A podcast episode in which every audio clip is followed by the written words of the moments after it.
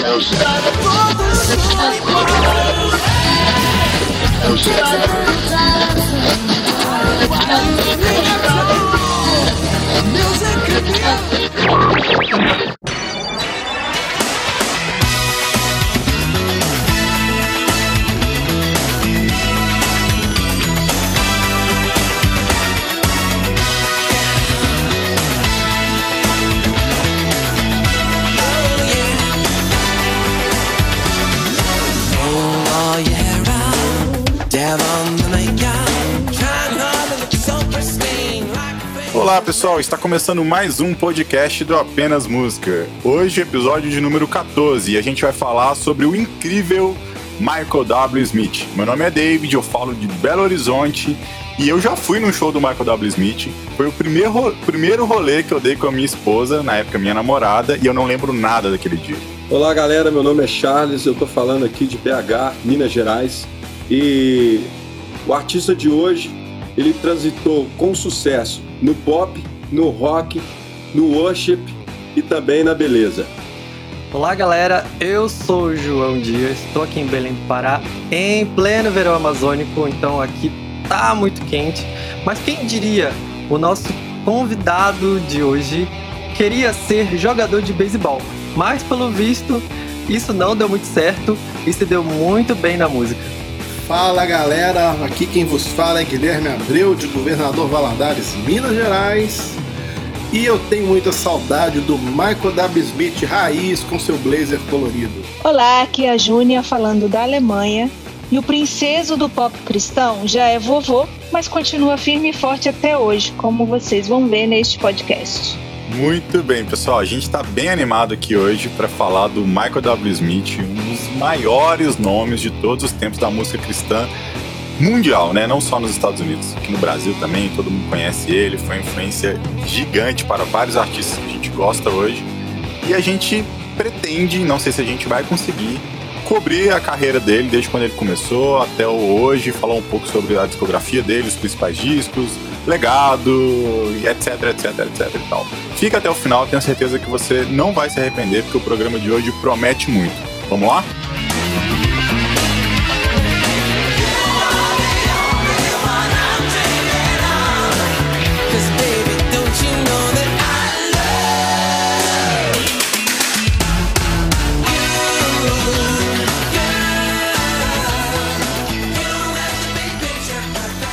Já quero pedir de antemão desculpa, porque a gente vai esquecer de alguma coisa, tá bom? Vamos. Então, vamos. você já pode deixar aí no recado aí pra gente aí. Você não falou disso aqui do Michael W. Smith. Você não falou que ele calçava sapato 40. é, isso, isso acontece sempre, né? Sempre tem, sempre que a gente grava, a gente tenta fazer um episódio tentando, né, cobrir a trajetória de uma banda ou de um artista, a gente, a gente não tem a pretensão, né, de, de fazer aqui uma biografia dos caras. A gente a gente só vai tentar falar mesmo, tentar apontar, principalmente para quem não conhece, porque a gente sabe que muita gente só conhece uma ou outra música, então a gente quer apresentar o artista, apresentar os principais discos, né, as principais músicas, trazer algumas curiosidades, né, possíveis curiosidades, talvez que algumas pessoas não saibam ainda, um pouquinho da história e tal, artistas que estão relacionados ali na história dele, etc e tal.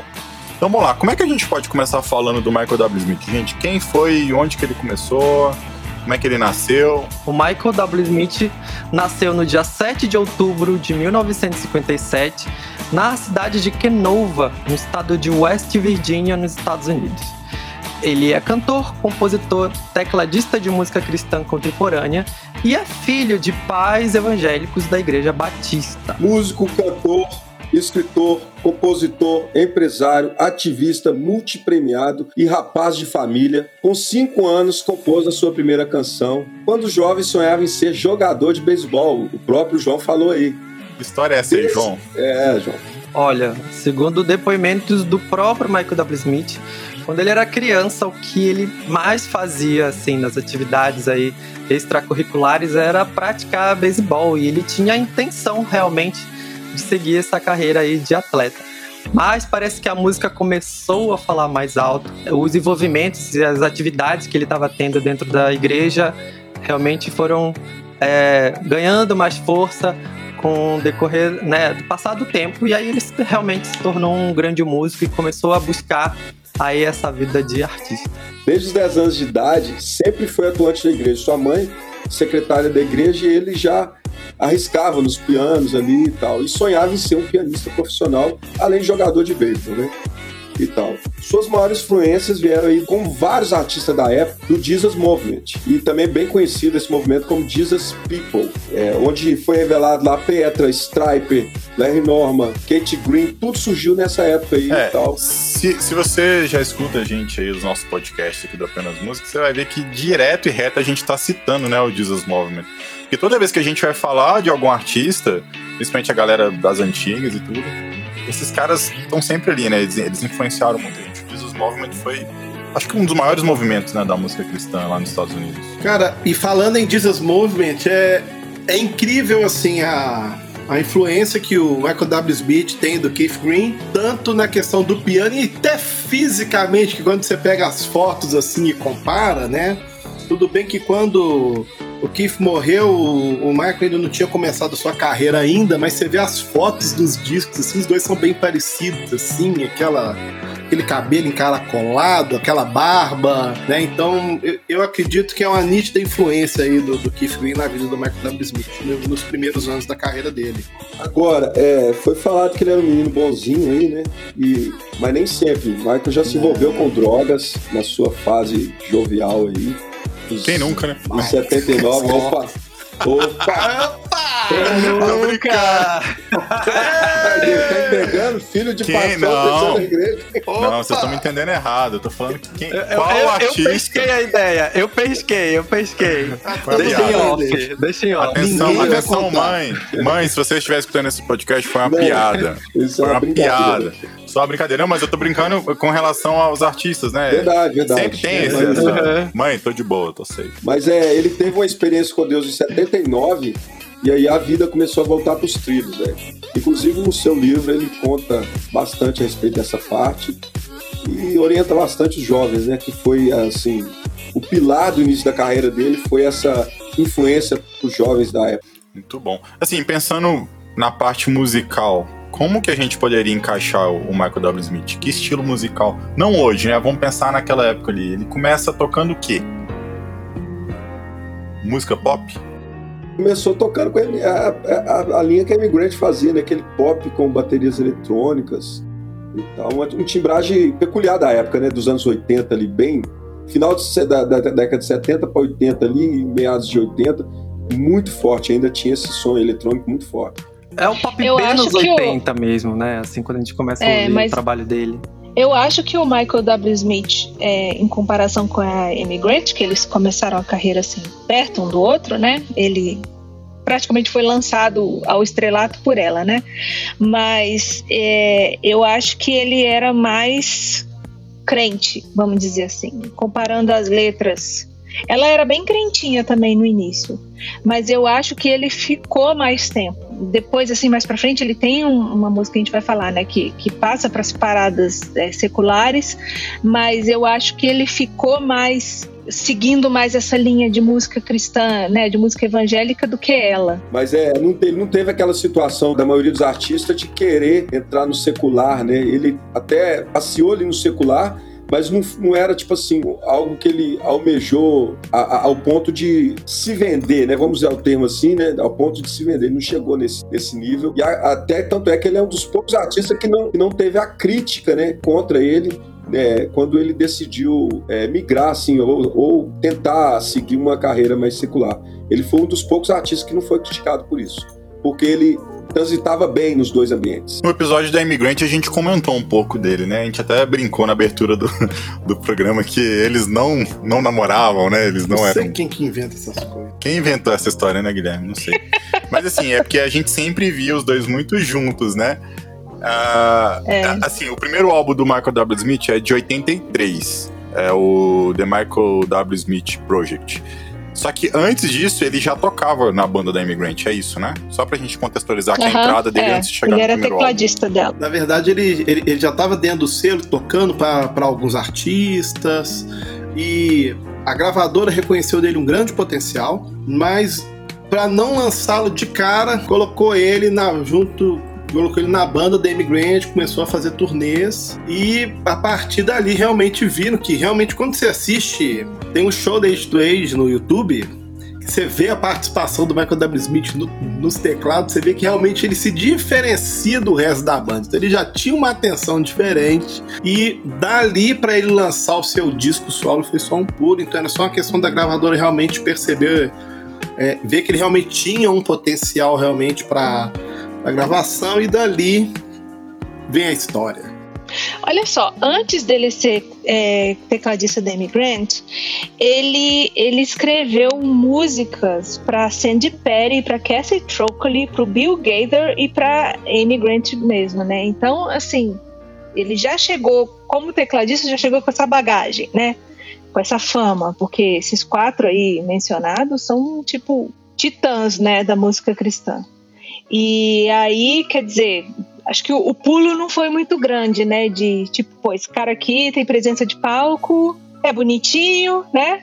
É, e é ótimo músico e escreve bem. Então, acho que ele tinha um pacote completo, assim, vamos dizer, para lançar ele como um, um, artista. É, vocês ficam falando que ele é bonitinho, mas se você pegar a capa do primeiro álbum, e a gente já entra aqui para falar da discografia dele, o primeiro álbum dele, de 1983.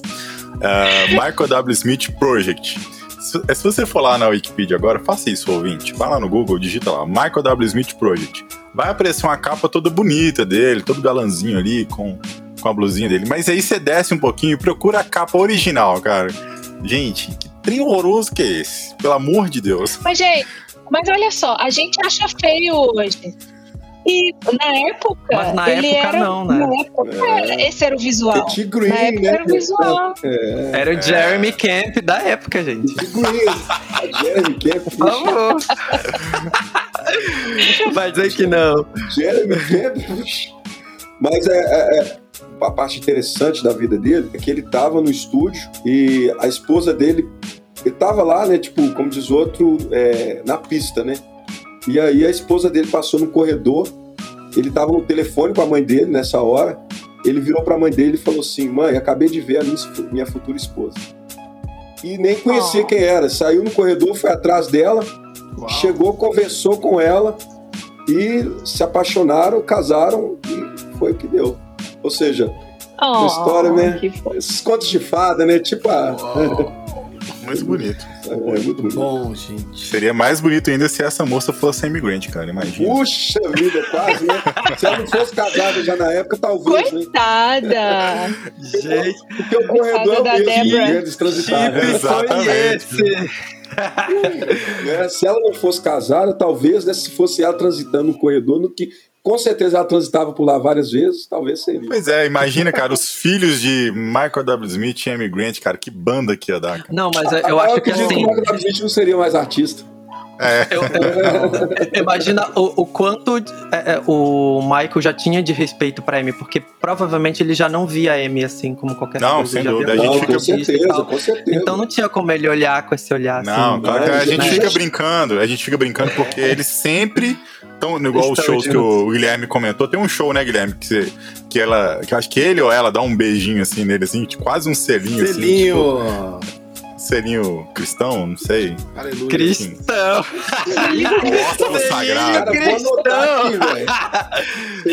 Ai, eu Deus. cristão. Agora, Aham, fiquei agora a dúvida para no ar. Made a friend last night, or you thought you did. Had a drink, had a talk, took a drive. Shared the night, gave up a part of your soul. Now she's gone and you're a little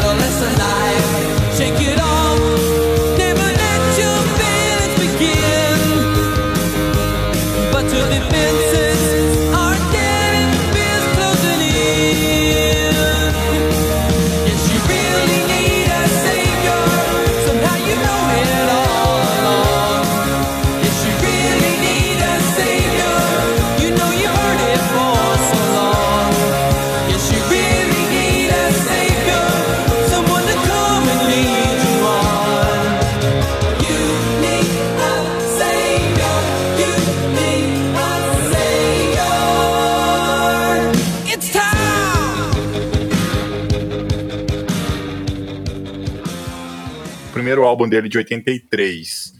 Ah, O que, que a gente pode destacar desse primeiro álbum? Porque Friends. nesse álbum a gente já tem uma música, né? Que, é- que- que é relacionada com a Immigrant, né? Friends. Cara, veja bem, esse disco, apesar dele soar muito pop, pra época, eles acreditavam que estavam realmente fazendo um disco de rock. Verdade, Ok. verdade, verdade. E, e Mas assim. até era, né, Gui? Até tinha uma pegada. Não, né? era, era sim, porque eu falo que eu ouvi esse disco bastante. Então, assim, é, se tocava muito You Need a Savior, que era uma música assim muito pra cima, sabe? E claro que você tem. E outra, mas é, é um rock diferente, que é um rock assim. É um rock muito sintetizado, porque você, você tem uma presença absurda de uma grande quantidade de teclados nesse, nesse disco, né? Até porque são nesse disco tem mais um- tem, tem três tecladistas esse disco, né? Junto É, com o- Michael W. Smith. Agora, é, é, é, falando assim dessa, dessa pegada, é, a gente até em off comentamos aqui. Quando você vê a ficha técnica de- desse, desse projeto, é, assim, você vê o N. Kirkpatrick, é, né, o Pop Mark Heyman ali, é os dois tecladistas que, que apoiavam ele ali, o nível, né? E o próprio Michael W. Smith, é também tecladista, são excelentes tecladistas. Você vê que é uma banda, mas o N. Kirkpatrick também fazia as guitarras. Então Isso. é é assim, você fica impressionado de ver os nomes ali, né? Michael sempre foi um cara, assim, até hoje, muito exigente com, com o pessoal que acompanha ele. Então, é, e ali aquela pegada que o Gui chegou a citar, é, pra gente pop hoje, na época era muito rock, era rock and roll mesmo, né? As guitarras e tal. E o que impressiona as cores, né?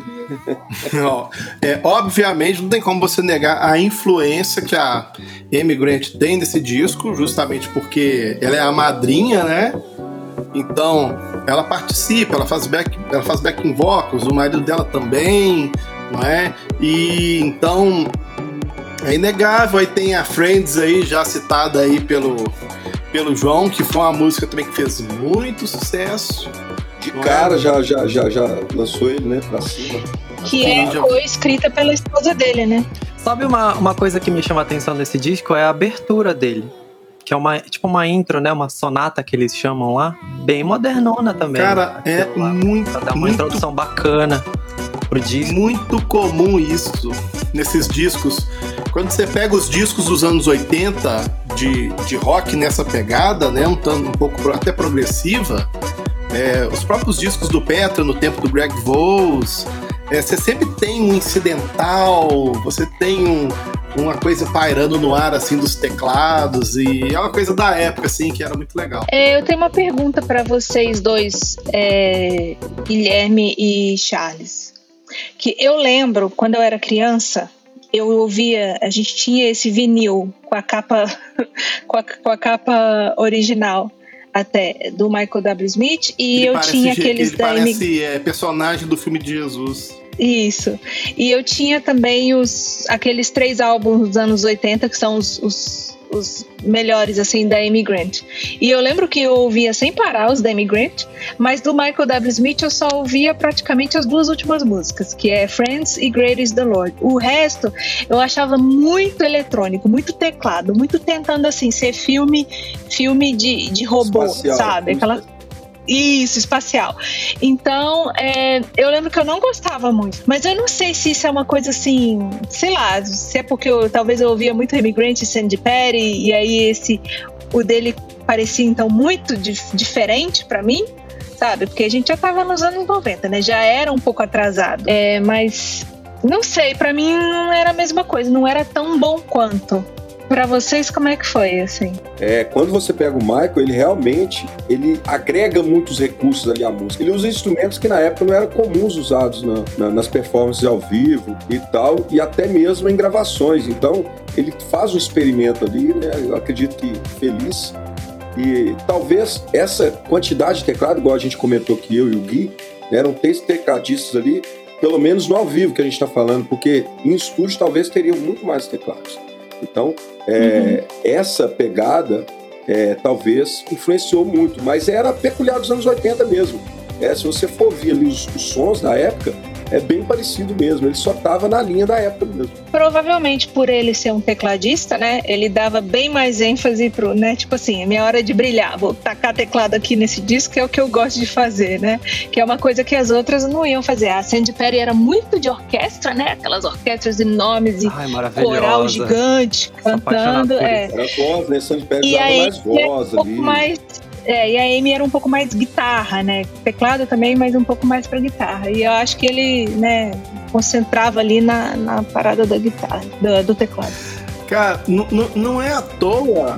Não é à toa que, a- que os anos 80 é a, é a- é a chamada década do excesso, né? Então você tem É. muita coisa, muita coisa acontecendo. É, os fãs que me perdoem, tá? Os fãs que tem quem tá ouvindo a gente que é muito fã de Michael. Smith, me perdoem. Mas o Michael W. Smith não é aquele cara que a gente pode falar assim, uau, que power cantor, que canta horrores, que faz graves e agudos Exato. absurdos É. e lindos. Então, assim, não é. É um fato. Então, eu entendo que ele queria compensar um pouco essa falta na banda. Porque vozeirão, Sandy Perry tinha, Emigrant tinha, não é?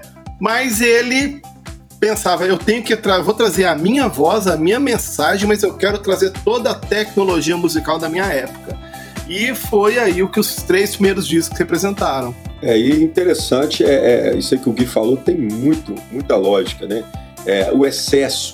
E, e- e a questão também dele não ser um cantor, é, um exímio vocalista, né? Até porque ele tem uma voz meia rouca, não, não é aquele cara que faz firulas vocais, né? Mas, é, se você for analisar, o- a banda dele fazia muita voz boa. É, a Muito, galera ele tinha um back poderoso. É, o Beck poderoso. Tinha, assim, os caras que estavam acompanhando ele ali, tinha uma galera que era, né, não só os caras, usava até os próprios artistas top da época aí para acompanhar nos vocais. Então é outra pegada violenta. Que é muito mais impressionante ainda você pensar como ele ficou famoso com essa voz assim de taquara rachada que ele tem. Porque você não pode dizer que as pessoas estavam ouvindo ele pelo vozeirão, né? Uma Adele, por exemplo, que você, ah, nossa, que voz maravilhosa. Não era isso. Então, ele, é, como você falou, ele compensou, né? Como o Guilherme falou, ele compensou com outras coisas e o talento dele é tão grande que ele superou esse problema da voz dele não ser assim uma super voz e o cara disparou lá pro topo mesmo, mesmo com essa, com essa não é uma falha, né? Mas vamos dizer assim, uma coisa que, que não não impressiona quando a gente ouve. Não, só ia dizer que aqui no Brasil ele seria o W. Smith e seus teclados, né, cara? Mas, mas é, Não, é- é- é- é- a, a pontuação sobre o que a Júnia falou é maravilhoso, cara.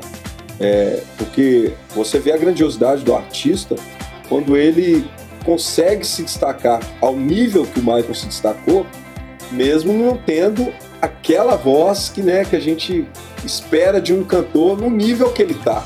Né? Então, puxa, assim, é, é, é violento. Mas eles compensavam no- na- nas letras das músicas, nos arranjos é, musicais, que são, assim, aí que é o ponto alto de todos os projetos Michael W. Smith, são os arranjos musicais, né, e a qualidade que, que é trabalhada ali, e a performance ao vivo, né, a gente nem se fala.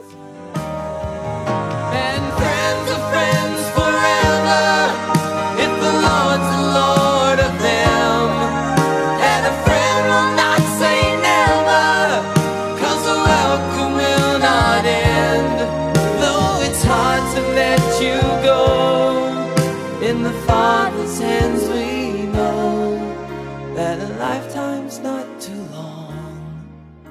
Então a gente sai desse primeiro álbum dele, de 83.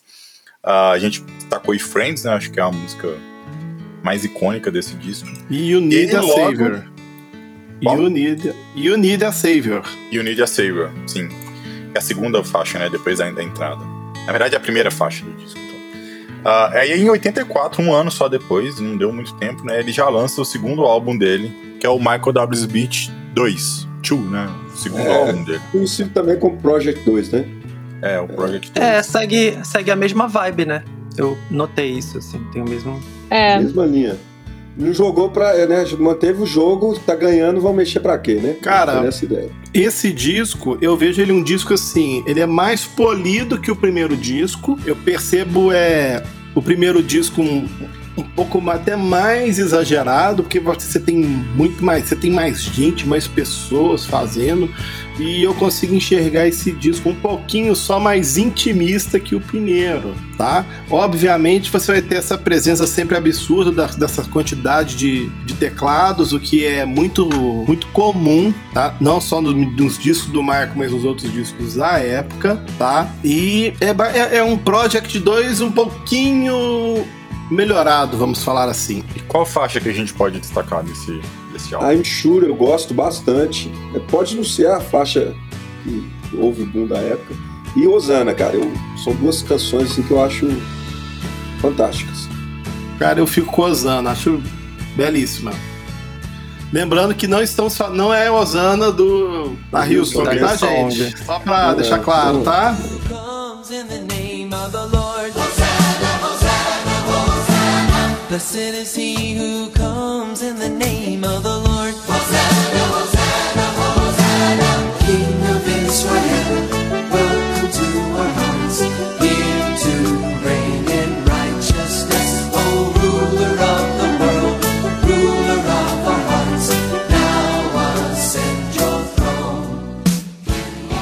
A Immigrant ainda tá, né, nos back vocals desse disco também. Ah, ela participa muito. Sim. Ela participa dele também, o Mac Hammond também.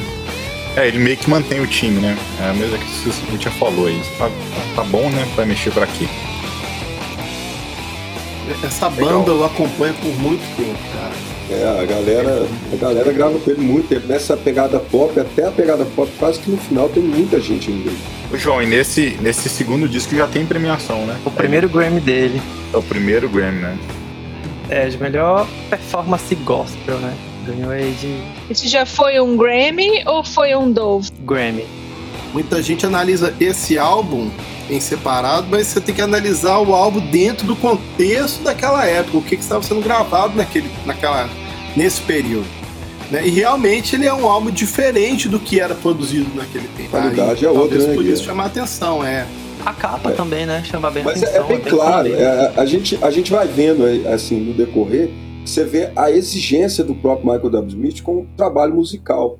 Né? Não, ele, ele era um cara exigente. Ele é um cara exigente até hoje. A gente comentou aqui em off que se, se você for analisar a ficha dele técnica, em todos os seus álbuns, é assim, são mestres, são todos é, artistas de alto nível, que os músicos são todos músicos que tocaram com artistas assim de grandes nomes, desde o meio gospel como no meio secular. Então é um cara assim que é exigente musicalmente. Né? Então a premiação assim nessa época era, já era já era de se esperar dele pelo menos pontuar ali na questão das performances mesmo. A gente olhando pra carreira dele como um todo, né? Como uma, uma imagem completa, a gente destacou os três primeiros álbuns dele, né? São álbuns é, fortes, né? Assim, a gente não tem no início da carreira nenhum álbum mais ou menos, né? Os três primeiros já são álbuns importantes, né? É pé na porta. É pé na porta. Big Picture. Cara, ele é um álbum legal, já começa pela capa, que eu acho a capa dele muito, muito legal, uma capa diferente.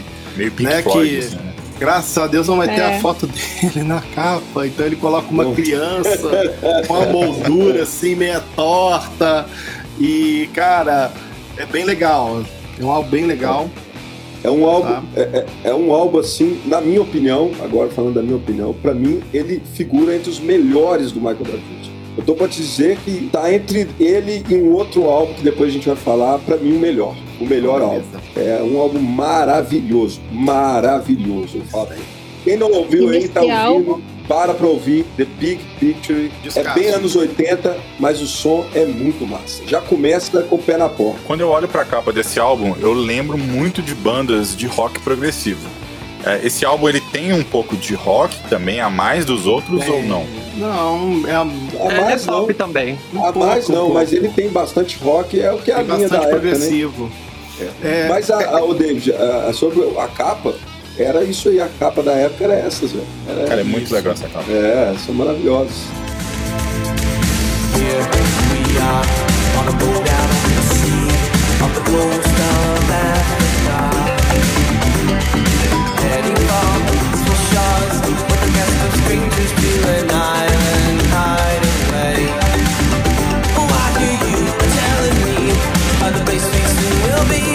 Every bird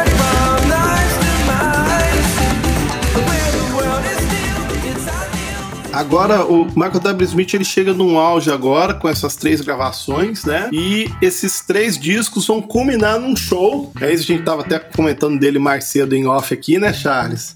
Puxa, né, que é o Big Picture. É um showzaço, assim, que ele vai pegar várias situações, vários momentos da carreira dele. Tem Amy Grant cantando, Gary Chapman. É o show do selinho. e se você quiser ter, se você quiser, quiser ter uma aula de anos 80 de como se vestir, você precisa assistir esse show que está na íntegra no YouTube. É, é muito engraçado. As roupas, os cabelos. É um, é, um, é um show maravilhoso. Quando foi, inclusive, eu comentei, foi o primeiro contato que eu tive com o Michael W. Smith, foi nesse VHS. A minha mãe chegou em casa com esse VHS e pôs pra tocar. E, cara, eu sentei, eu era menino, eu sentei pirei, né? Eu sentei assim, cara, eu já curtia muita música, já tocava na igreja, aquela coisa toda. E eu Mas você já ouviu anos falei- depois, né, Charles? É, é, anos depois, eu tô falando assim, anos depois, no- em 86 eu não- nem sabia que ele existia. Mas aí é, ela chegou com essa, esse VHS, eu não acreditava que aquilo era gospel, de verdade, assim. Eu assisti aquilo com o olhar de tipo assim, isso é Michael Jackson, né? Tipo isso, cara, porque era, é maravilhoso. Você vê os músicos, cara, ali a lista, eu fico babando, assim. é, eu, eu gosto muito dessa parte da ficha técnica, e quando eu vi ali os caras, eu não conheci ninguém. Mas depois do passar do tempo, quando você vai olhando para trás e vendo quem era cada um, a representatividade musical que os caras têm hoje né, na música, ali tem nego que toca, tocou com Michael Jackson, que tocou com Shania Twain, a maioria, já falei com vocês, né, do, em outro podcast. E, cara, assim, é impressionante. E outra coisa interessante desse álbum é que ele demonstra uma preocupação com a juventude da época. Ele aborda ali temas é, como objetivo de vida, abstinência sexual antes do casamento e o excesso com a própria imagem. Tanto é que vem o The Big Picture. Esse nome é referente a essa questão do excesso da autoimagem, né? Ou seja, o cara, ele além de tudo, ainda pensava nessa juventude da época dele ali. Teve pico ali na segunda posição de álbuns cristãos da época dos Estados Unidos. Então, ou seja, era um, Um grande álbum. era um excelente álbum. É. Vocês falando aí do, da- do VHS, que o Charles ouviu bem mais tarde. Eu acho que quem ouviu esse disco bem mais tarde fui eu que descobri pelo MySpace. Assim, Oh. Eu descobri esse disco pelo MySpace, que eu acessava o MySpace, né? Caramba. Não existia Spotify, não existia Deezer, essas coisas todas. A gente visitava MySpace pra ver as coisas, né? E aí, toda vez que eu clicava na página do, do Michael, tocava a música do Old Enough to Know. Sempre assim, era a primeira que tocava lá na página dele, que é desse disco. Então foi assim que eu acabei gostando desse, desse álbum. Muito bom, cara. E, e- eu posso destacar ali três canções assim, que para mim dominaram. Lamo, que é a que abre o álbum. É boa. Rocktown, que inclusive é uma canção que faz parte da história dele. Ele tem uma, uma ligação com essa música. E Tear It Down the Wall, né, o instrumental, né, que ele abre inclusive com um trecho reverso da música Emmanuel da Immigrant. Né? Você, a gente fala muito aqui sobre os discos ao contrário. Michael W. Smith naquela época já fazia discos ao contrário. Colocou Emmanuel para tocar ao contrário na abertura da música e foi assim, é sensacional. Mas tinha alguma mensagem subliminar? É, mas não tem, né? Eu acho que Não não. tem, né?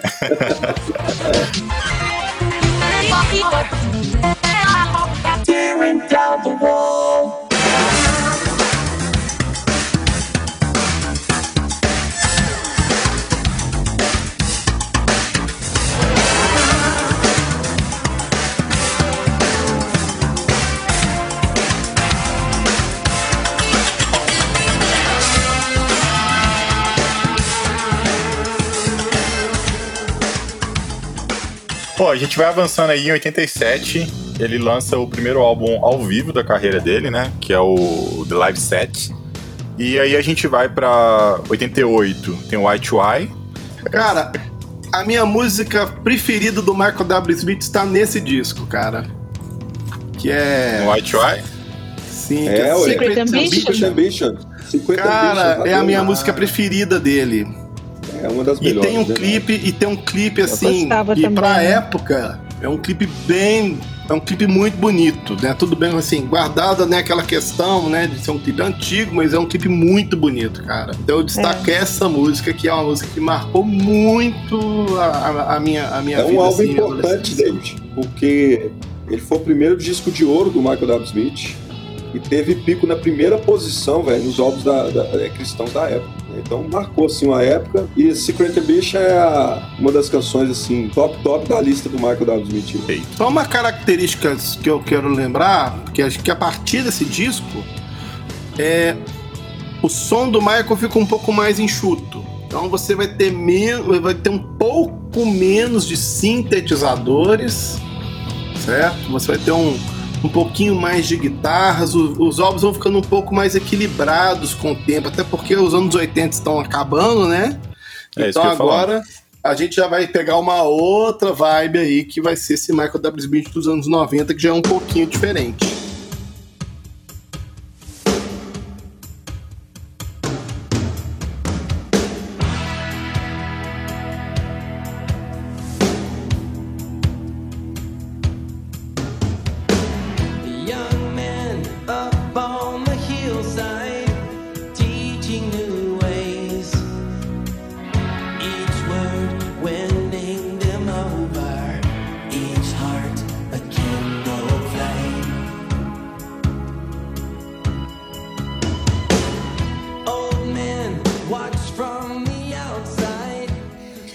Aí a gente vai pro primeiro álbum dele da década de 90, que foi em 1990, que é o Go West Young Man. O que, que a gente pode destacar desse álbum? Cara, esse álbum foi o que colocou ele no, no foco e do É a mainstream música- normal, né?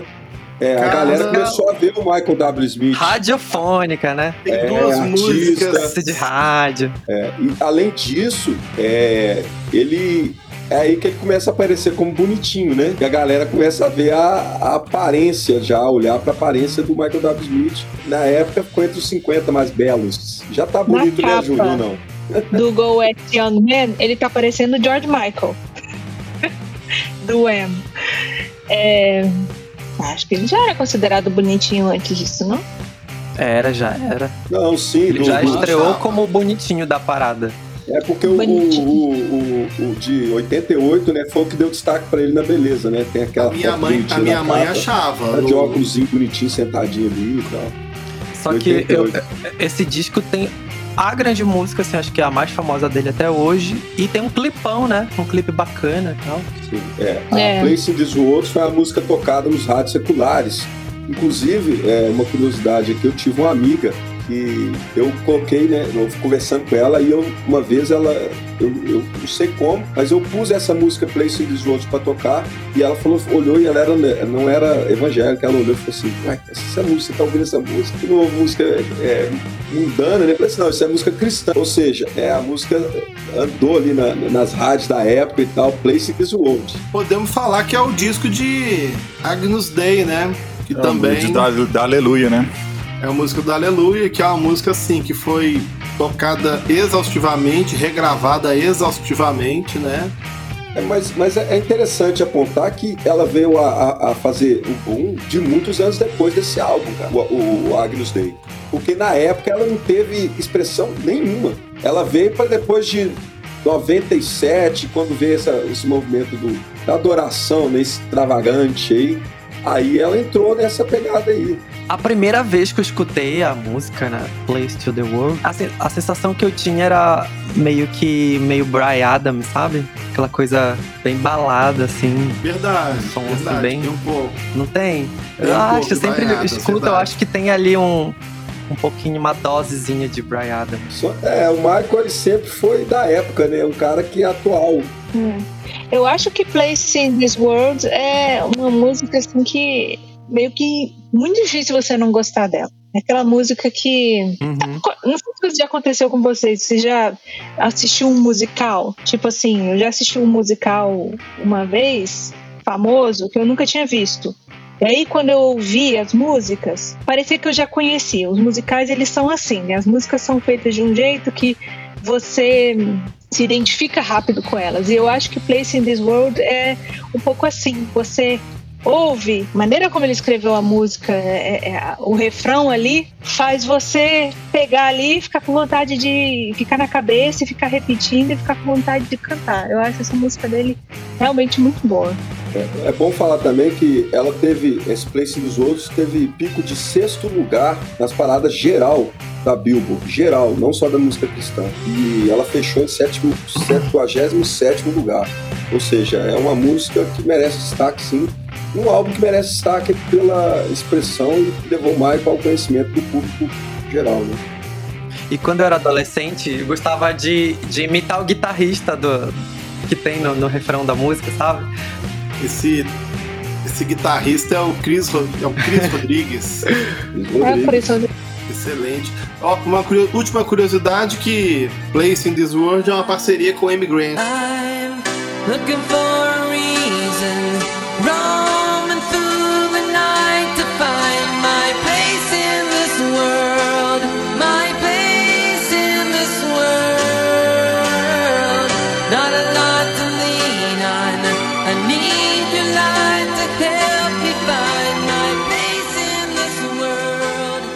1992 a gente tem o Change Your World, Aí é. que tem a música mais conhecida aqui no Brasil como. Como é que é? A- a- quando a força de Cristo Quando falar, a Jô. força de Cristo falar. É isso aí. Ai, Jesus. Ai, Jesus. Então, vamos lá. Esse álbum de 92, uma capa dele super galã também. Na... Ali, ali esse ele tá bonito, viu, gente? Agora sim. Né? É, 1992. tá, É, tá começando a ficar coroa. E aí a gente tem a música A Picture Perfect, né? Que foi regravada pela nossa adoradíssima Aline Barros. A gente, cara, acho que a gente fala da Aline Barros em todos os podcasts que a gente grava aqui.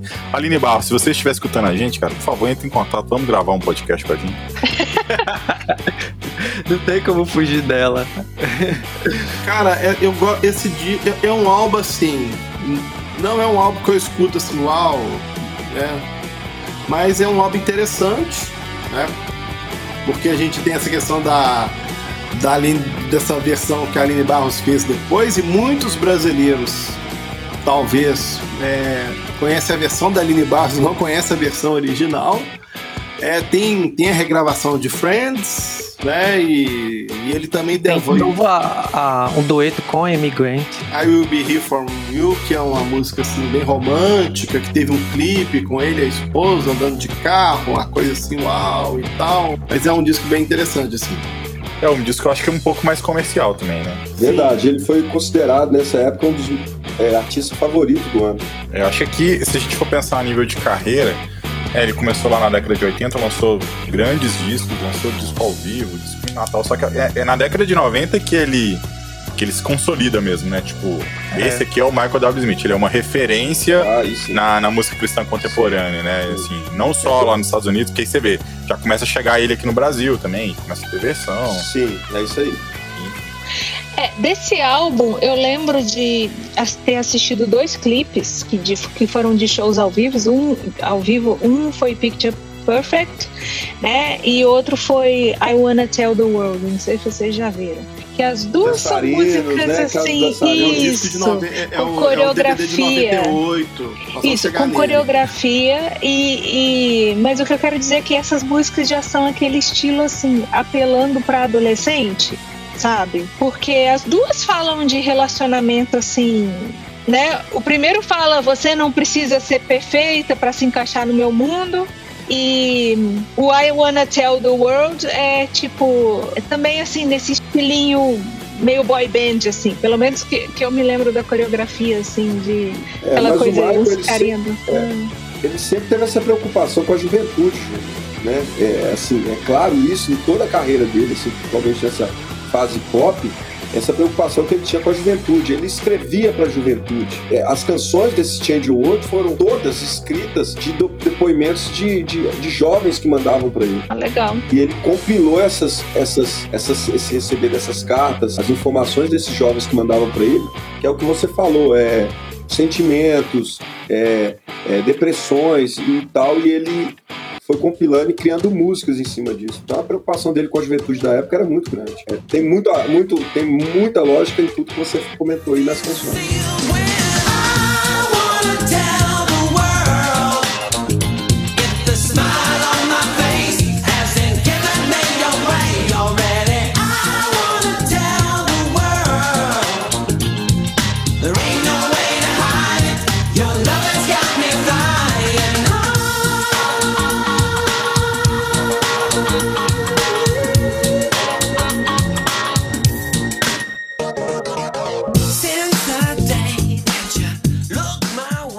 Agora, a gente já passando próximo, o Michael W. Smith ele completa aí um seu ciclo de 10 anos, né? De carreira. E vai ser lançado então uma coletânea, né? The, the First Decade, que ela fala no inglês, mesmo- no inglês governalês, ele First Decade. Obrigado. First Decade. E ele vai pegar ali os as melhores músicas gravadas no período. E uma curiosidade minha é que eu conheci o, o primeiro disco que eu peguei do Michael W. Na mão, um CD, foi esse. Né?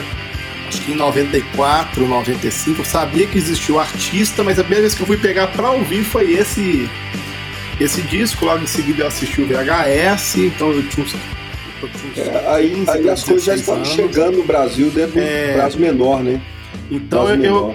Então eu já tive contato com toda a obra dele nessa, nessa coletânea, cara. Que é uma coletânea Excelente, bem, é uma bem jogada de legal e, marketing violenta, né? e vendeu muito. Essa coletânea vendeu muito. Então, um bom disco de É. coletânea. Hoje, hoje, quando a gente pensa nesse lance de coletânea, não faz muito sentido, né? Pensar que uma coletânea.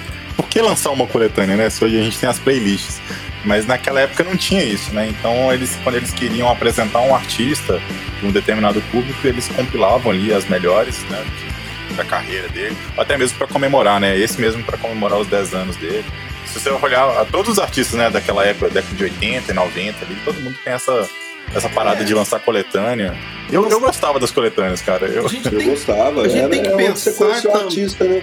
Quem, é, quem, não esque... quem não lembra do UOL, né? O UOL tinha as melhores coletâneas que de era, todas. que era, que era coletânea de tudo, é. Coletânea de coletâneas, né? O UOL Era era, pegava vários artistas e colocava dentro do álbum. É o, eram as, melhores músicas gravadas naquele ano. Eu queria falar da capa do I'll Lead, I'll Lead You Home, que eu acho que é a capa que ele tá mais bonito.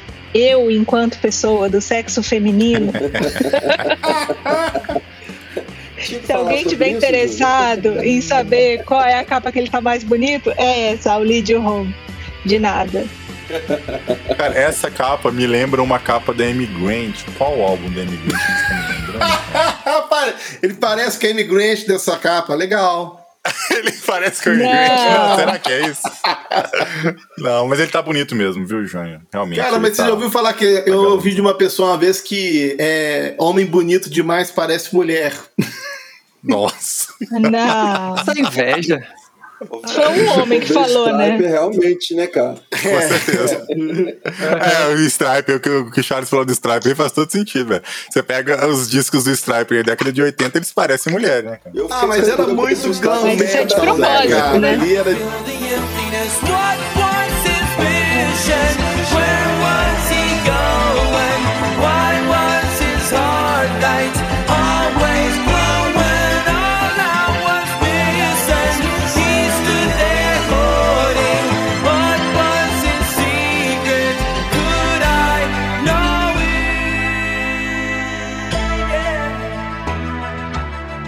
A Júnia comentou aqui da capa de I Will Lead You Home, do, de 95 já. Finalmente um álbum dele recebe um Grammy, né? 96 Olha. ele o Grammy, né?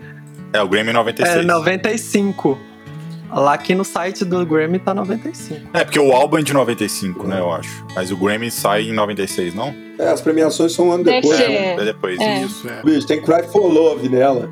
Tem um clipe maravilhoso. Cry for Love. É um clipe que ele tá no alto do prédio, não sei se vocês vão lembrar. Cara, esse clipe é legal. Essa música, esse clipe. Ah, Não chega a ser um. Não chega a ser um. Esse disco não chega a ser um disco que me apetece assim, mas eu gosto dessa música. mas é, mas a, a crítica aí também teve um, um boom, porque foi o álbum cristão de estreia mais alta da história das paradas da Billboard. Eles têm em 16 16 posição. E estreou em 16 posição.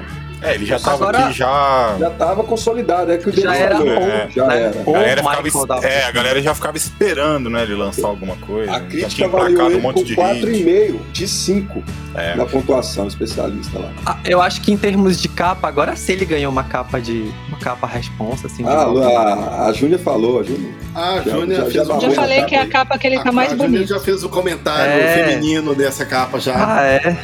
Já deu a visão feminina dela já dessa capa. Ele tem um olhar, né? Assim, ele tá um, um olhar assim de Olhar lado. 43. penetrante e tal. É, eu comentei que ele tá parecendo É. com a imigrante Cara, aí, eu sempre achei que ele tava com Caraca. uma. Nesse dia, ne- nessa capa, eu Nada sempre achei que ele tava tipo com uma espada na mão, velho. Não sei porquê. É, tipo, eu tô ligado, mas, mas não, parece que é uma flecha, não, ô, Guilherme. Parece que ele Uma tá pra puxar flecha uma também flecha, assim. mirando, né, cara? Aquelas É, coisas de amiga. capas de Michael W. Ô, Smith, né, Pra cara? mim é o que é, o que é. Ele tá apoiado numa grade ali de boa. Ah, é velho. verdade, é, É, uma uma grade, né, cara? Sabe? É, ele tá apoiado. avisar, é isso aí, é uma grade, velho. Ele tá apoiado. cara, Michael W. Se você estiver escutando esse, esse podcast, manda pra gente a foto completa desse álbum aí, pra gente, só pra gente ver e entender qual que é o contexto, pra gente ter uma noção do que, que você tá fazendo ali, cara. Se você está realmente É atrás das grades ou não, o que, que está É, acontecendo? e esse álbum rendeu o clipe, né? Cry for Love. Que eu, eu gosto. Pode ficar. A Júlia falou que eu não gosta. Eu gosto.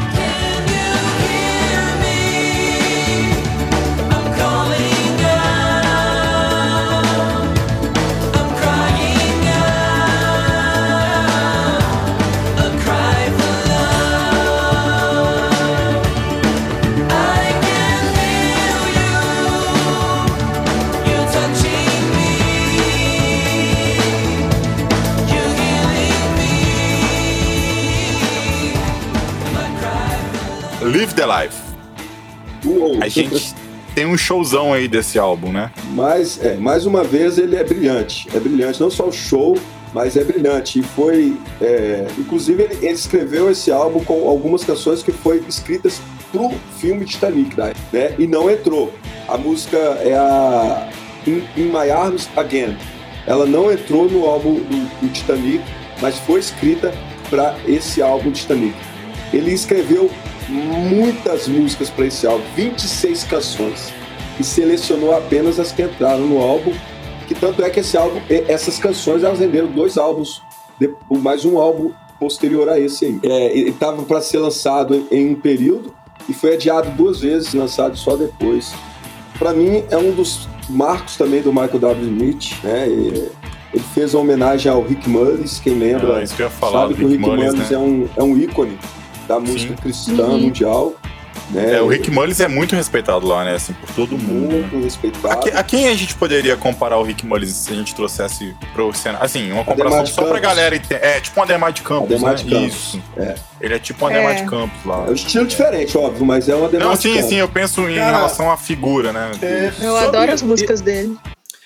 É porque o Rick Mullins morre em- no acidente de carro em 97, nesse álbum de Exatamente. 98, então ele faz uma homenagem pra ele. E também tem a questão da faixa bônus, né? Que é, é a, a Greater Than We Understand é uma faixa bônus que só quem tem o, o disco vai ouvir. Porque no, no- nas. nas, nas, nas dos, é, aqui nos streams você não vai achar. digitais. Você não vai achar ela. E Love Me Good também é outra também, que ela teve uma faixa, no, o- teve um single com uma das canções que foi escrita para o álbum, mas não entrou, foi Evening Show. Ela não entrou também. Ou seja, é, é um álbum assim, para mim, é, É é um um álbum dos marcos, de verdade. É, eu gosto desse, ao contrário do álbum O clipe, anterior, né, eu gosto. rendeu o Live the Life, ele deu um clipe maravilhoso, né? E todo esti- estilado, como a gente falou, todo. É, o Michael W. Smith é tão atual que se você for ver, ele muda completamente a aparência, o corte de cabelo, o, o cha- aqueles óculos chapados da época, o estilo de roupa da época.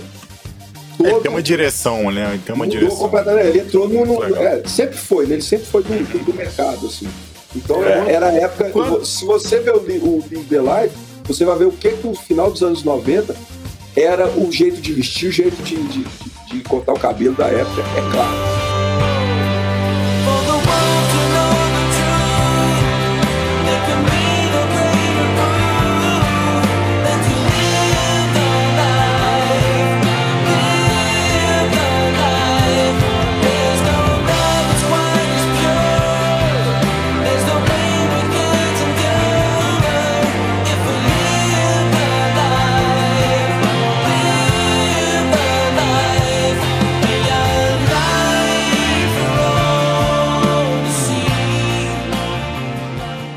E aí a gente colocou aqui agora que a partir de agora ele entra numa fase worship, a partir do an- dos anos 2000. Aí, aí, assim, eu, eu- eu gostaria de ponderar algumas Não. coisas.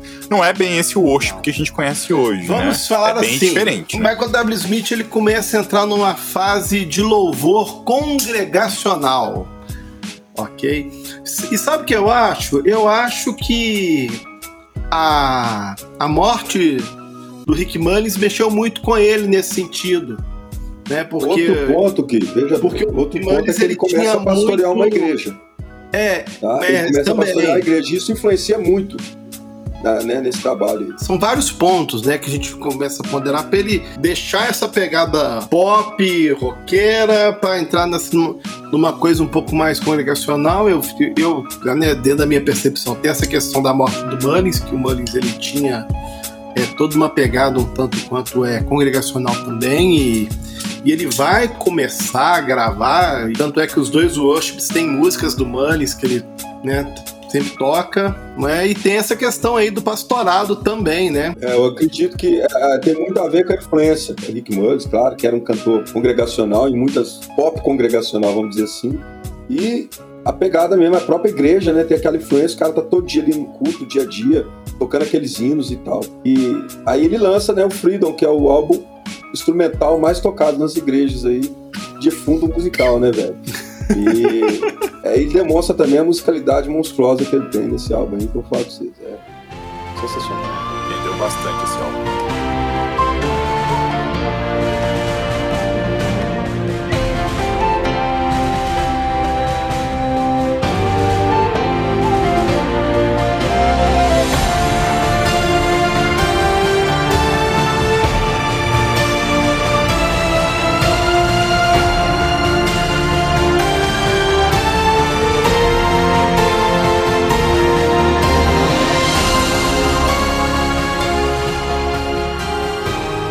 Gente vai pra 2001 com o primeiro álbum dele, então, o Worship.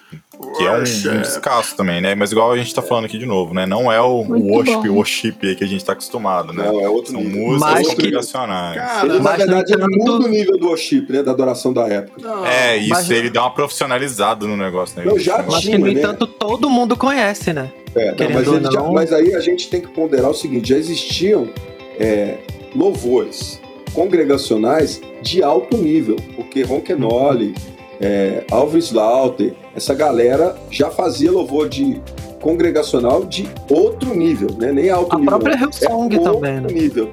Sim, mas aí ele veio com uma outra proposta.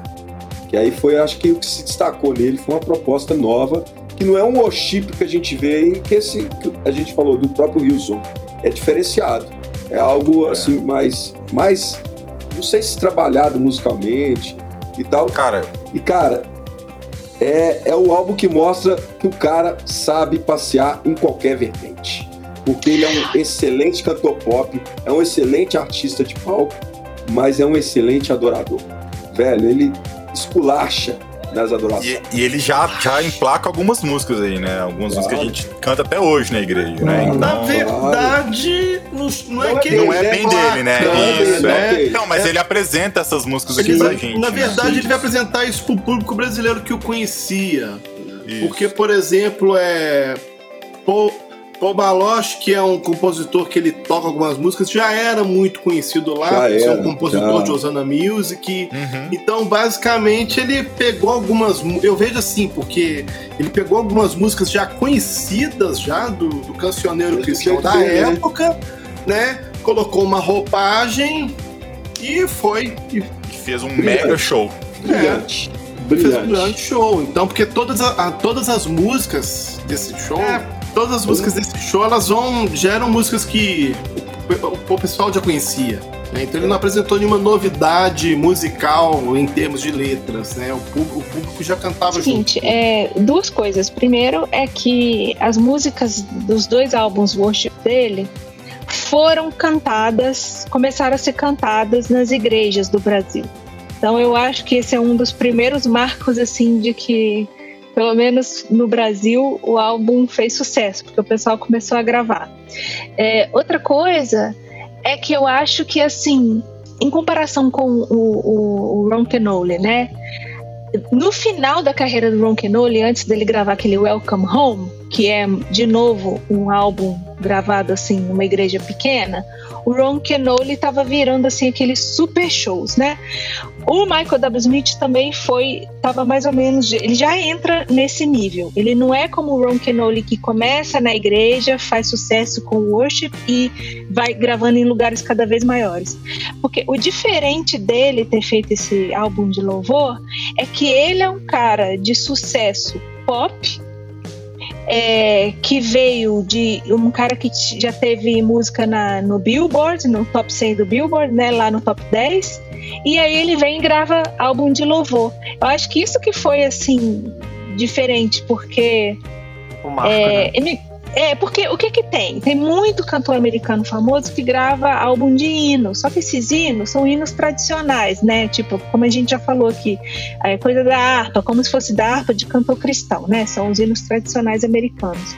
Mas aí ele chega, um cara que era um artista pop super famoso, e aí ele grava dois álbuns, né? Nessa época, um depois do outro, um ano depois do outro, ele grava esses dois álbuns de louvor. Então, eu lembro que eu achei muito legal. Eu não ouvia muito Michael W. Smith nessa época, eu ouvi os primeiros lá nos anos 80, eu ouvi muito The First Decade, mas aí eu meio que ele não, não, não batia mais comigo, assim, o gosto musical. E aí, quando ele lançou Worship, nossa, eu ouvia direto esses dois álbuns, sabe? Direto, a gente cantava na igreja. Então É, foi assim, bem que- legal isso dele ver- vir do pop pro louvor e não o contrário, né? Que é como muitos fazem. E assim, a, a gravação do DVD disso é a coisa mais linda. Eu lembro que o show desse disco, ele me enriquecia os olhos. Então eu gostava de assistir várias vezes aquilo. Ele no piano, aquele piano bonito, aquele coral atrás dele, sabe? Bem coisa batista, né? Que ele é batista. Aquele coral atrás, maravilhoso aquilo. E acho que foi aí que eu comecei realmente a gostar muito dele. Foi, foi nessa fase aí. O que eu tenho pra falar desse álbum também é que eu acho que o. Acho que o que a Júnior aconteceu com a Júnior foi que ela, como né, já ouvinte de Michael W. Smith, ela, igual eu também, a gente redescobriu um Michael W. Smith diferente com esses dois álbuns aí. Porque realmente era, era uma proposta de trabalho musical assim, bem inovadora, né? Bem diferente do que ele vinha fazendo. Sabe o que é muito interessante nisso, nessa, nessa trajetória do Michael? É o seguinte: é que o cara veio de um estrelato pop gigantesco e ele decide sair dessa bolha que é o contrário da maioria e entrar na bolha que é a bolha inicial da- do- de tudo que ele começou. É o que os caras início a- normalmente a- a começam, né? é o contrário de todo mundo, ou seja, é um exemplo para quem tiver um artista gospel estiver ouvindo aí, é, entende o que que é um cara ev- é- é- é realmente evangélico e que tem a sua estrutura, a base forte, né? Como diz a música do, do Fruto Sagrado, uma base forte que ele desfilou no mainstream secular, desfilou no mainstream gospel, é um dos maiores artistas gospel e ele decide voltar às origens, cara, e cantar para a igreja. Acho que esse álbum é um dos maiores álbuns da música evangélica de todos os tempos. De louvor, né? De louvor, é assim, cara, ele é, ele é um marco mesmo. assim, É. um álbum que a gente vai lembrar dele por muito tempo. É uma capa maravilhosa também, eu acho muito.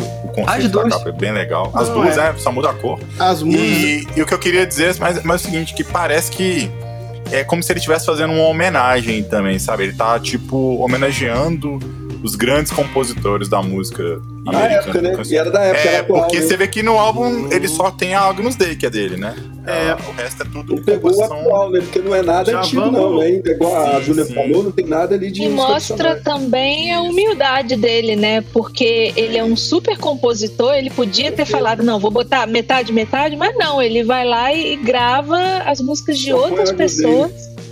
É, Cara, é, e outra coisa interessante é que em 2005 esse, esse álbum é relançado em 5.1, né, Isso. cara? Ou seja, é, um álbum- é feito um álbum duplo, né? E Cara- lançado em 5.1, cara. Qualidade de áudio, assim, quem põe lá e... Não, é um álbum Home muito theater, bem né? Quando saiu os home feito. theaters da época aí, ó, você podia pôr e era espacial.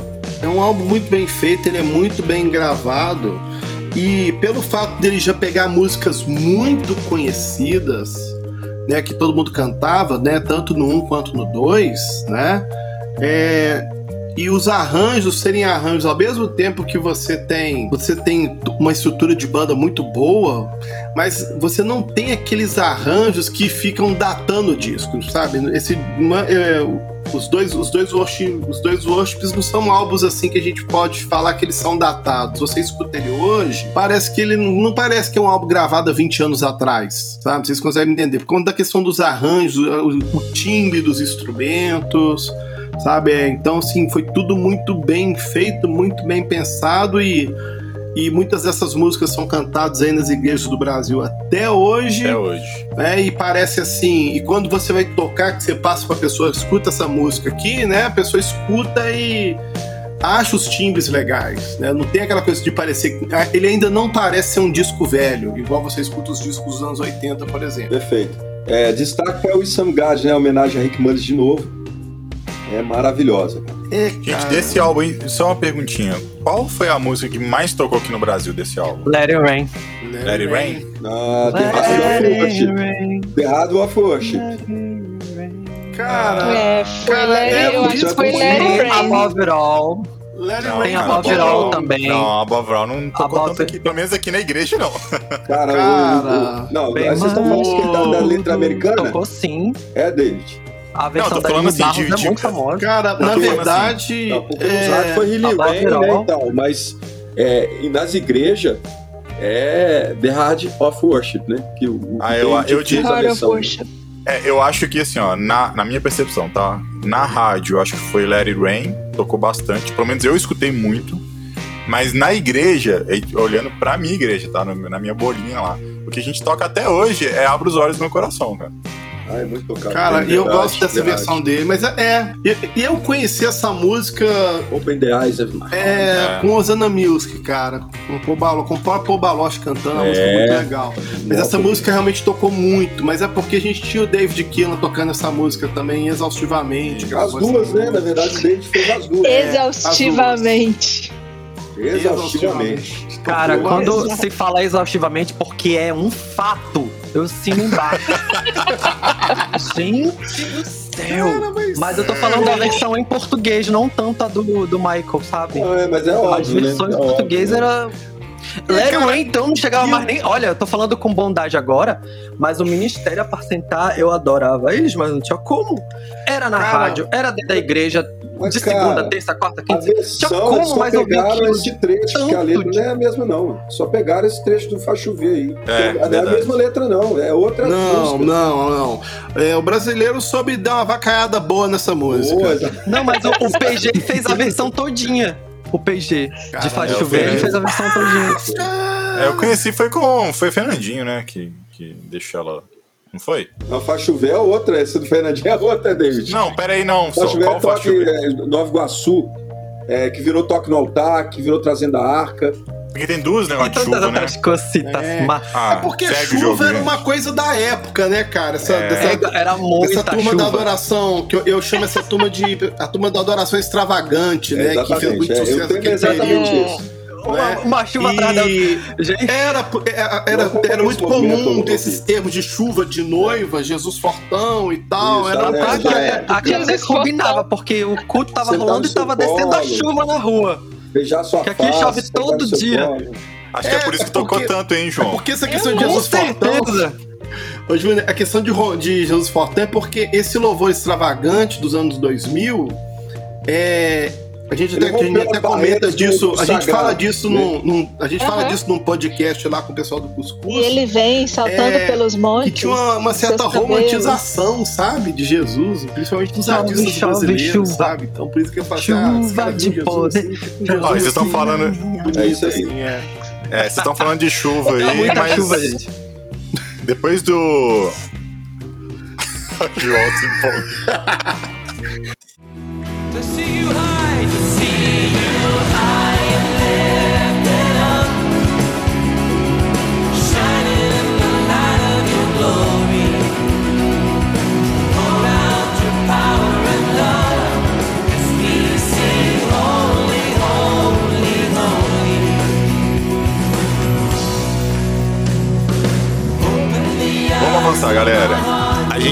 Worship de 2001, Worship Again de 2002, ok? A gente já comentou. O Worship Again vai ganhar uma, outro Grammy, né, João?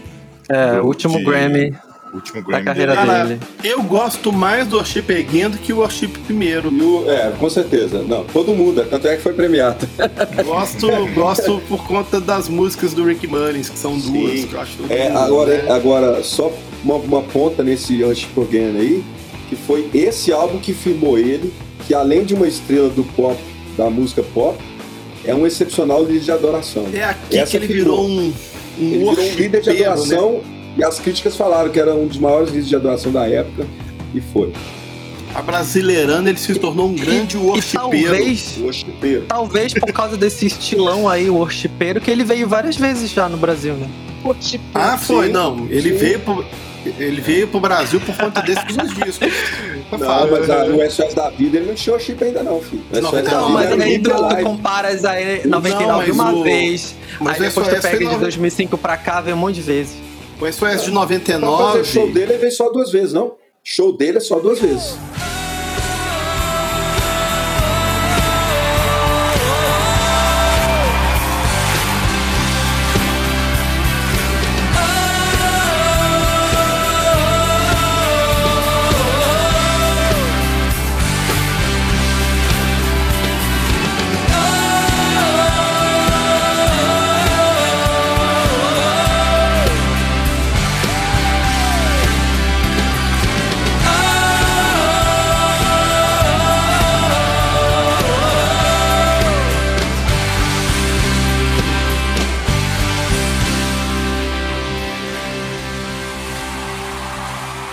Gente sai do Worship Again falando das chuvas aí do, do Worship de 2001. Só que olha o nome do álbum dele de 2004, cara. Billy Rain. Billy Rain, velho. É a, é a é a chuva Curador. curadora? Como é que é isso Chuva aí, Júnior? cura. A chuva É. curandeira? Chuva que cura. É, e e esse aí foi, é, quebrou outro paradigma dele que estreou em 11º lugar nas paradas de 2000 da Bíblia. Ele já estreou É. em 11º lugar. Ó, antes Alguém desse gosta disco. desse só álbum? Eu não gostei, não. Eu não gosto. Eu não. Na verdade, deixa eu só fazer uma correção. Antes desse disco, ele lançou uma segunda coletânea, tá? Que é The Second Decade, que vai Ah, de é. 93 Uma 2003. maravilhosa. Fiz até Bem legal, vivo, que né? aí ele vai, vivo, aí ele né? vai, ele vai mesclar coisas ali dos anos 90 e com coisas dessa coisa dos anos Mas, 2000. mas ele lançou ao vivo também, The Second Tem- então, tem, tem a coletânea lá, né? Tem que é uma compilação e tem, tem o show também. E tem Friends, né, cara? Desse... também. Todos tem quase, né? Todos Friends. Sempre tem Friends, Sempre né, tem cara? que, tem que colar um Friends, assim, né?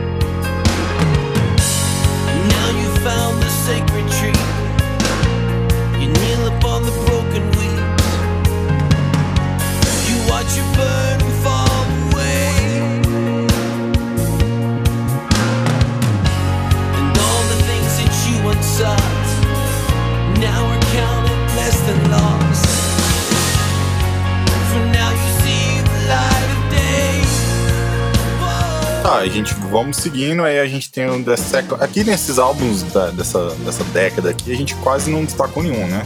Então, The Olha. Second Chance, 2005, Stand, 2006. É, o stand é bom falar que é referente à canção do próprio Wilson, né?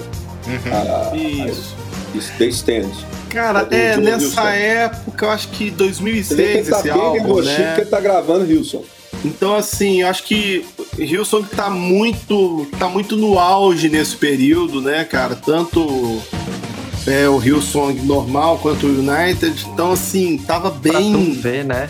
Então, Até assim, tava a muito, Sandy tava tocando isso demais regravou o. Hillsong, cara, nessa época.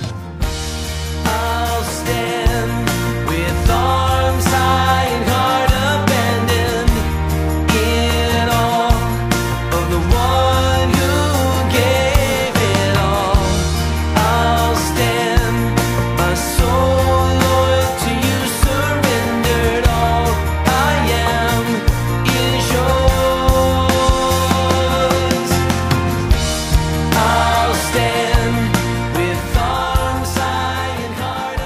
lá, a gente vai pra 2008 agora com o A New Hallelujah. É um, eu gostei, o álbum ao vivo foi gravado na Like a Wood Church.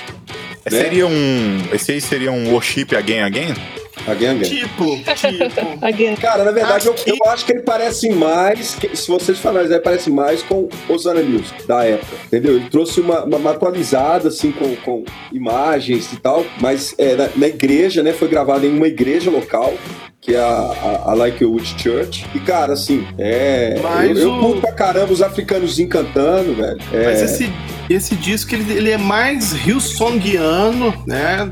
Do que Ah, mas o Hillsong é, é influenciado totalmente pela Darlene, que era Osana Music, né? É uma onda do Osana Music dentro. Fala assim, quando você vê as composições, né? Pessoal do Hillsong, mais o Martin Smith de, do Delirious, né? Que é inglês. Então, assim, você tem. É, É, musicalmente ele só vinha seguindo o que ele sempre fez. É. Ele nunca desatualizou, É, ele sempre manteve álbum com mais músicas dele, né? Os outros dois de Worship ele gravou de Exatamente. outros. Esse tem mais. Isso é dele. Agora, é, é, assim, é, muito, é muito bonito, cara. Um álbum muito bonito. E é, como o Michael nunca decepciona ao vivo, né, cara?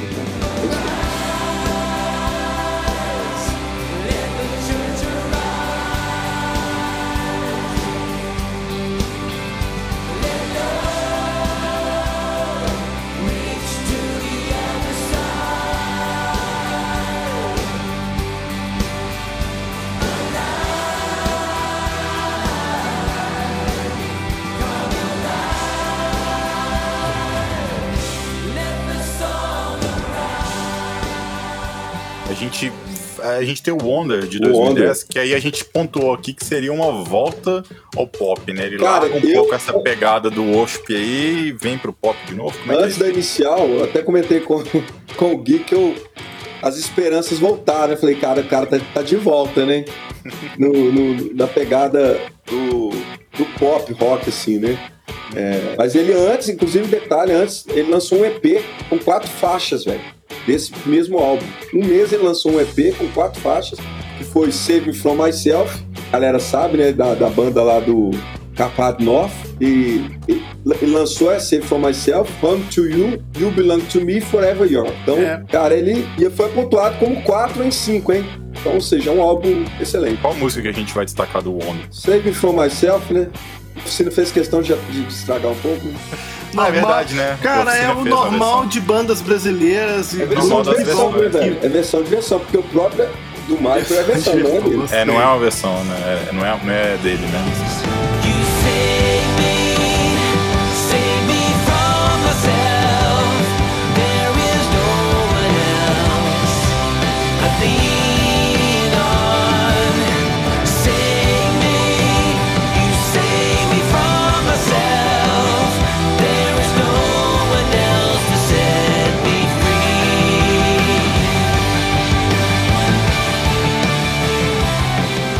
Ah, 2014, o so Sovereign. Como é que fala isso aqui, Júnior? Eu sempre tenho problema pra falar essa, essa palavra. Sovereign. Antes ele lança mais Sovereign. uma coletânea, tá? É uma, de canções, não, não é uma coletânea. É, é, é um, é, é, é, é tipo um worship com a versão dele, só que de canções tradicionais do gospel americano, do, do- do- é, do- da música cristã americana. É, tem É, aqui pra mim ele já tá surfando ali, né? Na onda do. É, mas é, é, mas são tradicionais mesmo. Sabe aquelas Ah. músicas. Tipo É assim. É aquilo que eu falei, são os hinos 1900 tradicionais, né? que todo mundo grava um ponto, todo artista é. cristão É, grava um Aqui ele ponto já da carreira sa- dele. ele, ele se assumiu gravou. um tiozão. Você acha que ele se assumiu um tiozão aqui, ô João? Tipo, eu sou um tiozão que regrava, que grava discos de hinos. Provavelmente. Você acha que é tipo isso? Olha, você, Guilherme, você falou assim que quando ele gravou o Worship, acho que foi você que falou, que ele, ele você acha que a morte do Rich Mu- Mullins é, influenciou ele. Eu, na época, eu fui muito mais cética. Na época eu pensei assim, ele tá ficando velho, então ele não vai gravar mais pop, agora ele vai pro Worship. Mas depois eu queimei a língua porque ele voltou pro pop, aí ficou aquele vai e vem, né? Lança um, lança outro. Mas, é... e, inclusive, em 2018 ele lançou álbum ainda pop. Então, eu não acho que ele se achou tiozão, não. Mas é aquela coisa, todo artista cristão americano, em algum ponto da carreira, lança um álbum é, de hinos. É, Michael W. Smith fez, Amy Grant fez, é, Sandy Perry não conta porque ela canta bastante isso. Jazz of Clay fez, é, faz. né? Petra fez. Então, Até todo fez. Nash, isso, todo artista cristão faz isso em algum ponto. Então, é tipo assim, vai ver ele pensou, ah, ainda não fiz isso, então vou fazer, sabe? Não sei, é uma coisa que todos eles fazem, é, é de lei. Era Quando- uma coisa que faltava na um carreira, álbum, né? música, né? É. Quando grava um álbum, grava algumas músicas dentro de algum outro álbum, né? É. É, agora, interessante que a Júlia falou, é, a Júlia pensou que no worship ele já não aguentava mais correr e pular e falou assim, eu vou sentar no meu pianinho e vou fazer o worship agora. Vou tocar aqui, boa. Ou seja, assumiu o tiozão, né? É. Oh, soul, are you weary and troubled? No light in the darkness you There's light for all look at the Savior and life more abundant and free. Então, aí a gente sai do, do Hymns e vai para pro Sovereign de 2014. Sovereign. É. Que, que aí na capa ele tá tiozão também. Cara, ele Nossa. tá com suéter. Aqui já se na entrega cadeira. tiozão mesmo, né? Aqui. Ele já tá- Sentadinho na cadeirinha. Que ele já virou. Tá, tá, Propaganda. virou tá, tá, é, tá, tá Aquele assumindo tio a de a propaganda de sapato, cara. Interessante, é estreou em 11 posição, né? Ou seja, na lista dos 20 melhores álbuns. Ele, ele, ele configura entre os mi- os 20 melhores líderes de louvores do ano, né? E um detalhe aí para esse álbum é que ele foi, foi- deu a oportunidade. Alguns já conheciam, mas ela não tinha tanto destaque para Kerry Jobs, né? Foi aí que ela ganhou nome e repercussão mundial, né? No cenário worshiper, vamos dizer assim, da época. É, e aí é o Kerry Jobs, e diga-se de passagem, a Hoje- canção é maravilhosa. É uma, da- e é uma das princesinhas do worship aí atual, né? É maravilhosa, cara, a canção cara, que ele gravou com ela. Assim, tem uma. um- é, mas tem um- uma unção especial ali na canção, cara, que é, é de arrepiar, velho. É top.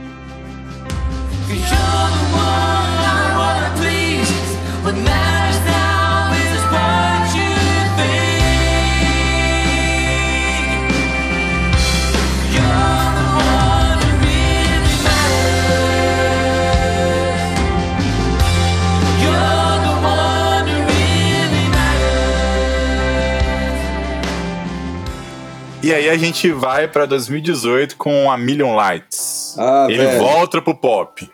Velho, é, é um álbum maravilhoso. Maravilhoso. Esse álbum é bom, De é. novo, eu Olha, tenho as minhas eu esperanças. ouvi- É, eu ouvi esse álbum essa semana e tinha hora que me lembrava YouTube, tinha hora que me lembrava Coldplay, um pouco, sabe? E eu ouvindo falando, meu, o Michael W. Smith ainda, ainda tá dando um caldo aí, né? Porque. Ele retoma algumas parcerias antigas, né? Igual com o Andy Kirkpatrick, com a Cindy Morgan. Então, assim, eu acho que ele tá tentando dar uma, né? Dá uma revigorada, né? Dá uma é, sacudida voltar do meus tempos ali, de é. menino, sabe? Isso. Acredito que seja isso, né? Mas é um bom álbum. Legal, é. É um álbum, é um É um álbum, bom é disco, um álbum não. excelente. O, o É um álbum Recomendado. excelente. É excelente. Sim. É, ele, ele, tá, ele tá figurando. Se você pegar as listas aqui dos melhores álbuns e tudo, ele figura na- nas listinhas, sabe? É, Os não, melhores ele álbuns foi considerado na crítica, assim, algum dos críticos considerou um dos melhores álbuns da música cristã. É, ele Geral. tá sempre na- nas listinhas aí. É um álbum bem Top. coeso, né? All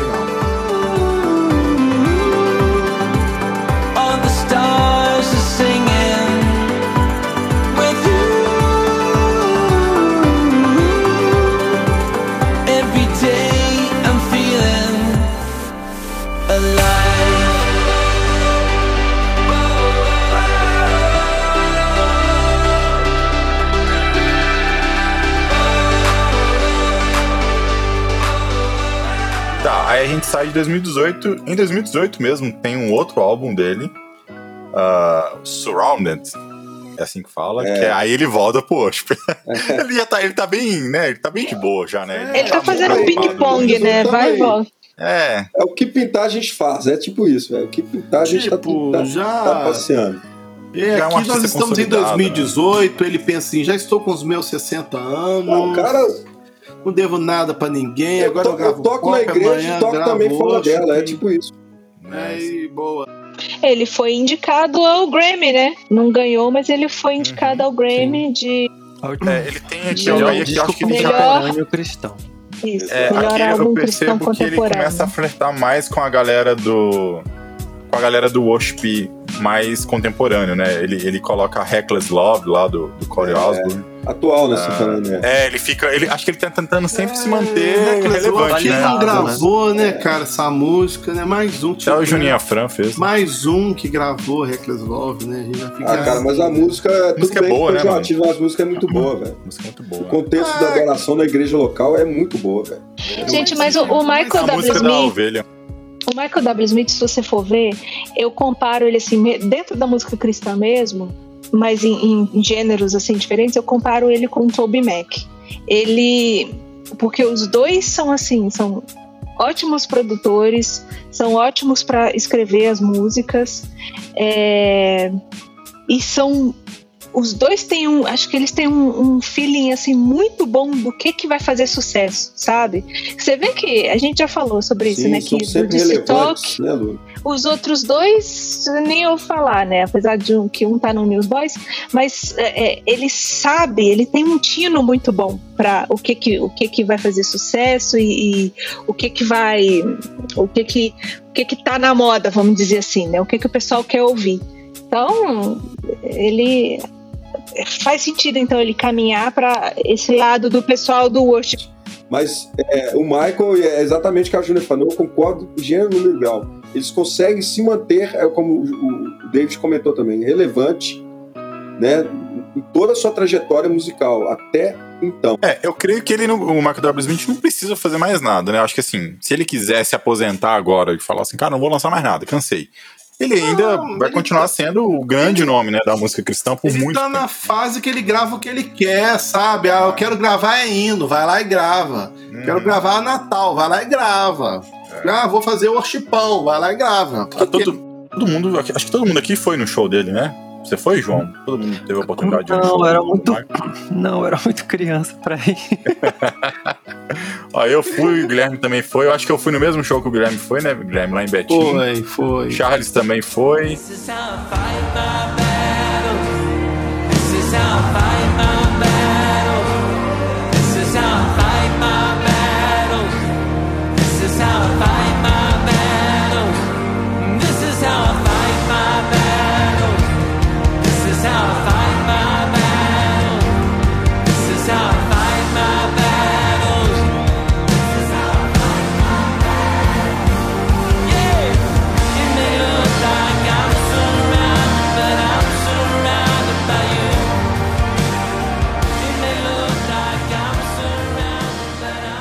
Cara, só uma novidade pra vocês, e Betinho, eu estava no backstage. Então você aguentou lá as três horas do André Valadão pra ver meia hora de Michael não, eu W. fiquei atrás, eu não vi o show. Ah, entendi. Cara, Sortudo. a minha Cara, esse tristeza com esse show foi o show do André Valadão, cara. Foi duas horas de André Valadão, cara. Foi muito difícil. Mas o show do Michael W. Smith ele veio com banda completa, né? Tinha violino e tudo, né? Cara, Não, aquela foi. mulher, né? A mulher, né? Guilherme, você precisa dar um testemunho. Guilherme, você precisa dar um testemunho. Desculpa, Júlia. Eu venci, eu venci o show do André Valadão. Mas eu acho que, cara, será que não rolou alguma treta lá, não, com, com a entrada do Michael W. Smith? Porque eu lembro, assim, até hoje eu lembro, assim, desse sentimento que a gente tava lá todo mundo esperando pelo Michael W. Smith e o show do André não acabava. Não, E vou- ficava. Posso Rolou contar? alguma treta lá? Conta Posso aí pra contar gente. des- be- detalhes de backstage? Ninguém falava pra ele sair do palco, Não, não. claro. Não, o detalhe do backstage, Não, então, eu é quero que- contar a minha parte, que era o seguinte. Ah. Na parte, na, na parte da bolha que eu tava, quando o André. Por fim, depois de uma hora e meia de show de André Valadão, tinha uma turma do meu lado que olhava, apontava pro palco e ficava todo mundo acenando pro palco, tipo, Sim, tchau. cara, teve essa dando história tchau, aí. Eu, eu também fiquei dando sabe? tchau lá todo Porque a, a impressão que a gente tinha é que eles estavam enrolando a gente pra alguma coisa. Tipo assim, Mas o Charles vai contar aqui o que tipo, aconteceu. Deixa Não o é Charles impressão. falar. estavam Ah. enrolando. Vou explicar para vocês o que aconteceu. Michael W. Smith chega no Brasil e vai para Minas Gerais querer comer aquela comida mineira. E Hum. oferecem para ele a tradicional feijoada. Ah, ele não. come a feijoada e passou mal. Passou mal. passou Nossa, mal. então tá ele chegando, para vocês terem ideia, quando a van chega no local, a banda desce, ele desce correndo pro banheiro. Caraca! e a Isso gente lá, sim. velho. Que eu chamo de um só- furo. Só, ó, não só Isso é um ele, daquele- furo. teve um ministério lá é, da, da Getsemane. Isso que eu chamo de um o cara que furo. tava comandando lá, ele falou, galera, canta mais duas aí. E o problema do pessoal enrolar, por que, que o André segurou? Porque o André cantava só a música dele do Diante do Trono. E era proibido cantar canções, versões. Então, os outros ministérios tinham preparado aquelas músicas que eram é, hinos tradicionais ou dos Aham. seus próprios álbuns. Então, quando pediu para render o show, quem podia render show era só o André Valadão. Porque a galera que tinha preparado lá, os ministérios tinha que estavam lá, repertório, não né? tinha repertório para render. espera, E aí tipo, foi rendendo o show. Michael W. Smith trancado no banheiro e a galera rendendo o show, sério, é sério. Aí ele saiu, olha só, ele saiu, a, a produção assim, foi impecável, velho, porque conseguiram fazer algo para manter ele e ele subir no palco confortável. Porque ele saiu, você sabe, o cara sai, né, daquele jeito do, do- pô, o cara Dois sai quilos mais magro. suado, dois quilos mais magro, né? Então, foi mais ou menos uma hora e meia para ele. Deram um. Hemosec pra ele, assim, pra ver se ajudava. Não, aí não, perguntou pra ele se ele queria remédio, alguma coisa pra tomar. Tinha a enfermeira, tinha a equipe médica lá, já orientou, deu o que tinha que dar pra ele. Hidratou Aí ele. Ele respirou lá fundo, tal. Cara, eu, agora eu vou falar pra vocês detalhes de backstage. 15 minutos antes de subir no palco, ele junta a banda, dá a mão e ora, velho. Aquilo eu falei, cara, esse cara é muito top. É, porque não- é, porque são poucos artistas, inclusive dos que estavam lá, quase ninguém orou. E ele pegou a galera, a banda toda, chamou todo mundo aqui, vem cá, vem cá, vem cá, o gordão da batera, que eu que era, gostava muito do cara. Chamou os caras, deram a mão e fizeram uma oração. 15 minutos antes de subir, depois ficaram lá atrás, todo mundo preparado para subir pro show. E, cara, eu de Ai, trás do palco, eu vi um baita de um show, né, velho? profissionalismo. Aquela mulher, eu falei que só fiquei apaixonada com ela. Ela tocou com, com o Jonas Brothers depois, eu vi ela tocando com o Jonas Brothers. É assim, showzaço. Cara, é. Assim, a gente. Assim, pra gente que mexe com música, a gente sabe que quando a gente vai fazer um show grande, é, a gente vai abrir show pra um artista maior, igual já aconteceu uma, umas duas vezes comigo aqui na cidade, que você tem a sua hora com o seu. Eles não te falam assim, toca 10 músicas, eles falam, você tem X minutos pra fazer seu show.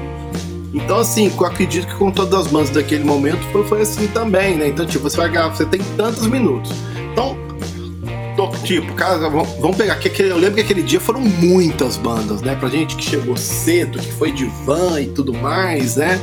Então a gente assistiu muita banda. E eu acredito, só, só, só, só concluir. E assim, cada banda tem seus. Você vai ter 30 minutos, você tem uma hora. Então, tipo, a banda ensaia o combinado de uma hora, né?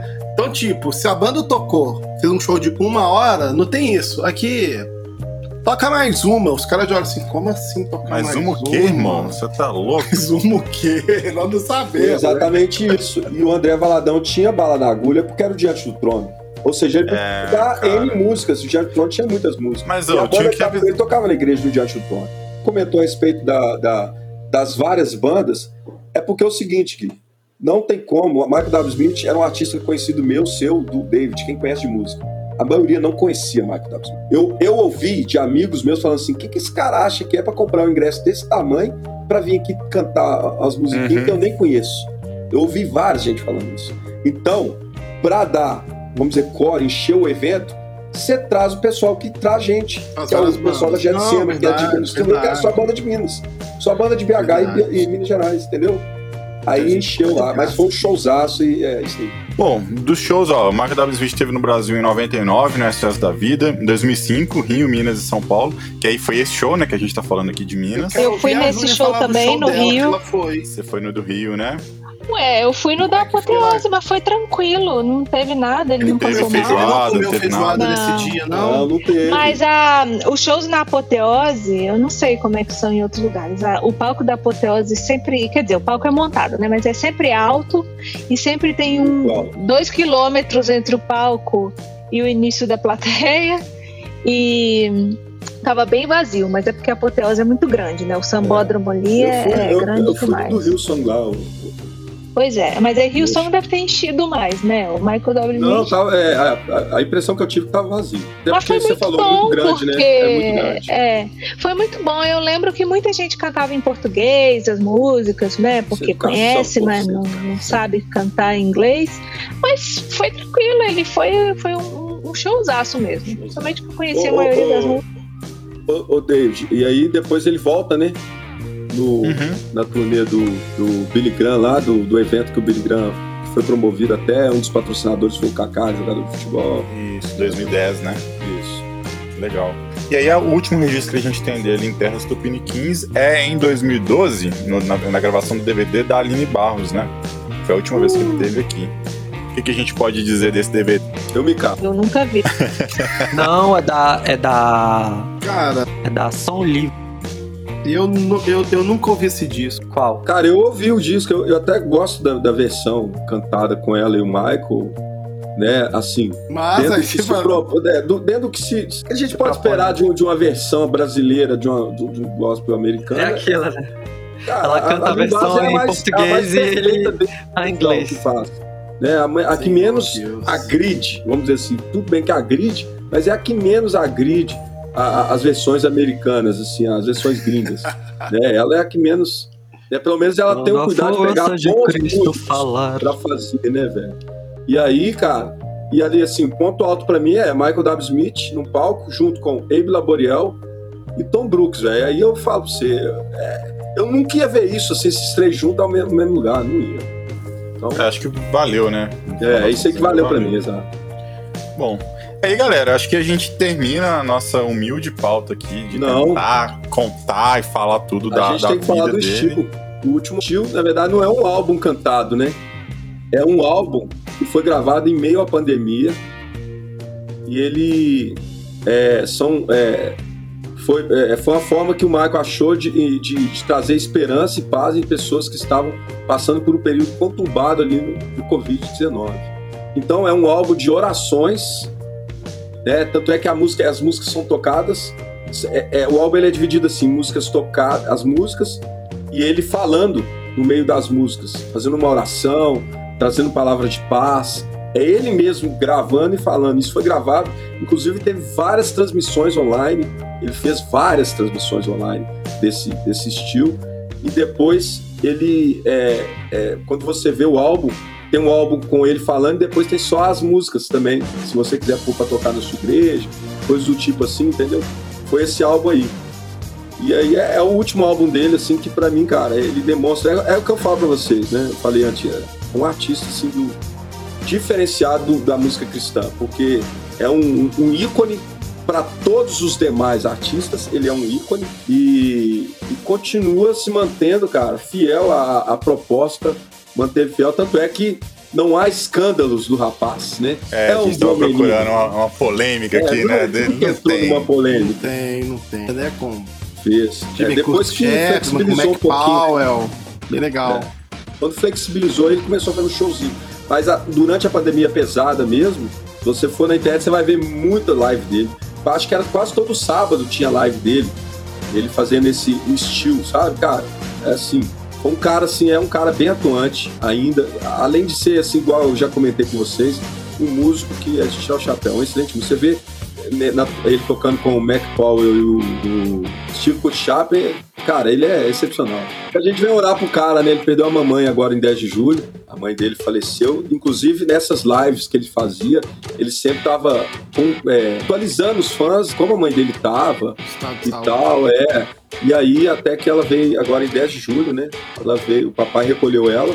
Cara, é interessante porque ela morreu ouvindo, assim, com todos os, os familiares próximos em volta dela, ouvindo a canção Always Well, que é de um álbum dele lá de trás e tal, anti- de, de, de Natal. Acho que o primeiro álbum de Natal dele. É, aí, e, e coincidência, foi a mesma música que o pai dele também ouviu ouvindo. Morreu ouvindo. Que legal. Entendeu? Em 2015. É, é legal. E em meio a, a esse tudo, ele estava em processo, né, de divulgar o livro que ele escreveu em homenagem ao pai. E de quebra lançou junto o single que já foi comentado aqui no M é, Express. E é isso, é um Acabou cara que um clipe, né?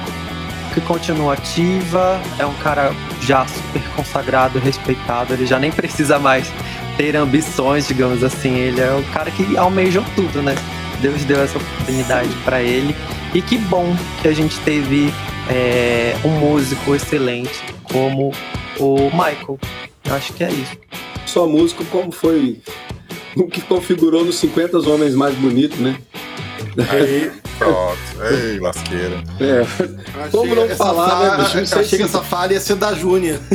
Mas a ficou bonito no... A Júlia falou que ele ficou bonito no álbum.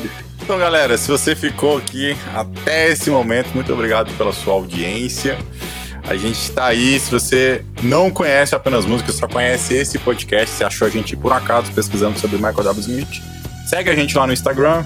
Só digitar apenas música em qualquer lugar aí que você vai achar a gente no Instagram. A gente está em todas as plataformas de stream com várias playlists de quanto é tipo de estilo musical. E no nosso perfil de Instagram tem indicações musicais diariamente. É isso aí, um grande abraço e até a próxima. Tchau! Bye, bye.